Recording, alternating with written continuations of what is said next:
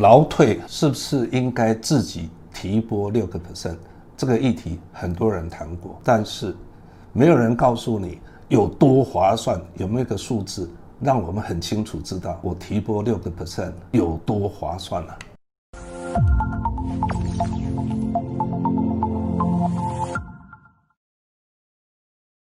劳退、劳工退休金，它跟劳保是很不一样哈。劳保你会担心它要破产，劳退你不用担心了。因为这是你的专户哈，所以两者是不要把它混合一谈。那劳工退休金呢，是雇主他会从你的薪水里面提拨六个 percent，但是劳工自己也可以提拨六个 percent。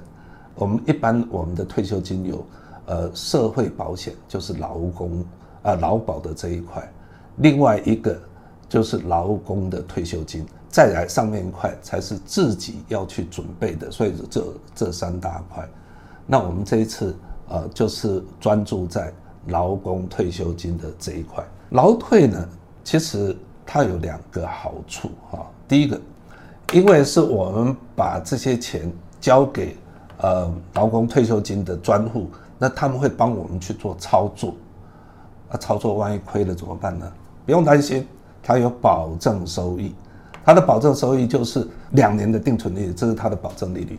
然后其实该不该六趴，最重要的就是它的节税的效益。所以我们这关键就是说，我要劳保六个 percent，我自提，我交给劳保局帮我们操作，再加上节税的效益，它能够获得多少多少呃百分比的报酬？那如果我不要自提，我把这笔钱。我自己拿来投资，你得要投资多少才能够打败自提？这两个我们来比较看看。我们来看，就是说我们所得税的算法是怎么样，把我们的净所得再乘上所得的税率。那我们呢，劳退六个 percent 呢，它的金额它可以是直接从我们的所得扣掉，所以我们就不会扣掉所得税了。所以净所得下降，我们的所得税当然就会下降了哈。那节税的效益就是多少呢？就是我劳退自提的金额乘上你的边际所得税，例如一个月薪七万五千元，以十四个月计算，年收入一百零五万整，劳退自提六个 percent，十二个月自然啊自提的金额就是五万四千元。那比较有无自自提的条件都一样啊，都是必须从呃。里面提出五万四千元来投资，如果是没有自提的部分，哈，没有自己提，那你拿自己拿五万四，是不是就税后才扣掉啊？那你的薪资收入是一百零五万，那你再扣掉一些免税额、扣除额，大致上应该是在四十万八千元，再乘上十二个 percent 的所得税率，再扣掉你自己投资金额以后，你实际上手头上可以用的，就是九十五万六千七百六。如果我们有自提的话，我们看自提金额是五万四千块，它从我们的收入、薪资收入那边已经扣掉，所以我的收入就不再是一百零五万了，只有九十九万六千块。再一样扣掉同样的免税额，再扣掉所得税率，结果扣完以后，我还有九十六万三千两百四，也就是说，我比没有自提多了多少钱？多了六千四百八。啊，这六千四百八怎么来的？其实就是五万四乘上十二个 percent，就是这么简单。那这个意思就是什么？就是说我自提五万四，我把五万四放在我的专户里头，可是实际上我却少缴了六千四百八，对不对？那意思是什么？自提账户上有五万四，可是我却只是多拿出四万七千五百二。然后节税节税的部分就是五万四乘上十二了，那这个是节税的功效啊的效益。那我们再看，那我们把它交给专户里头，那专户的操作有没有比较好呢？我们就看从那个劳保局它的那个投资绩效，我们也可以看得出来，其实它的绩效是有时候赚，有时候赔，但是赚的时间比赔的还要多，还要大，所以。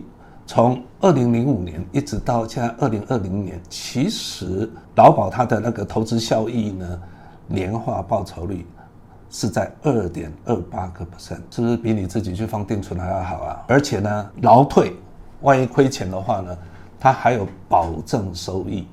那保证收益是多少？两年定存，也就是说，它保证你从过去呃这十五年呃十五年来，它保证你年化报酬率一点四七个 percent，因为之前的定存它的那个年利率是高一些，所以我们就想看一下，就是说从现金流量来看，我投资的我现在投资的金额。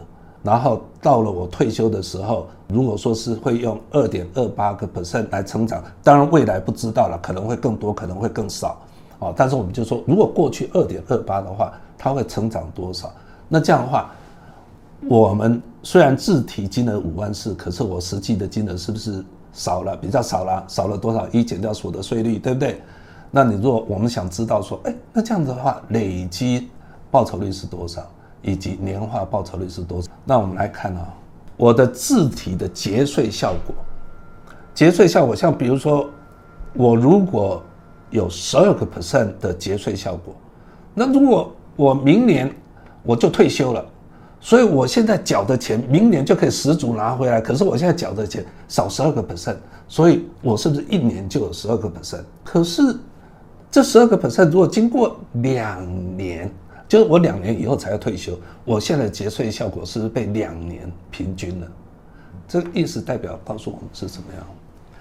你越接近退休的年纪，你的节税效果越明显。所以我们把它算出来，如果你的所得税率只有五个 percent，然后我们假设专专户的报酬率是一样二点二八，那一年以后才退休的话，你这时候。节税的效果有七点七，然后五年才退休，你的年化报酬又有三点三个 percent，这只有五个 percent 了。我们不要讲说三十四十了，我们说如果你是二十个 percent 的那个边际税率的话，五年后才要退休的话，你现在节税加专户的效益，你能够达到多少？相当于每一年六点九个 percent，高不高啊？高啊！即便是二十五年后才退休，你也有三点二个 percent，是不是远比你去把钱拿去投资定存要好的太多了？接着，有人在讲，哎，劳退自提不是免税哦，因为这只是所得税递延。因为为什么？你你到了退休的时候，你领走，那么你是要要那时候就要打扣税的，所以就是这是一个税率的递延。这个只说说对了一半呢、啊？为什么呢？退职所得是有免税的，但是退职所得是这样子，就是说我在退休的时候，我的劳退的专户，我可以选择一次就领走，我也可以选择领年金，对不对？那么退职免税的部分呢？如果一次领的话呢，只要你是十八万乘上年资，看你的年资多少，乘以十八万。就是你的免税额，所以如果说你的年资是三十五年，这意思是什么？你一次领，只要不超过六百三十万，其实你不用缴任何所得税的。那如果年资乘上十八万，如果超过三十六点二万乘上年资，那也就是说。一千两百六十七万，如果到如果你退休一次领一千两百六十七万，那么你在六百三到一千两百六十七万这中间的金额呢，它也不是全部算了，只算一半。所以意思是什么？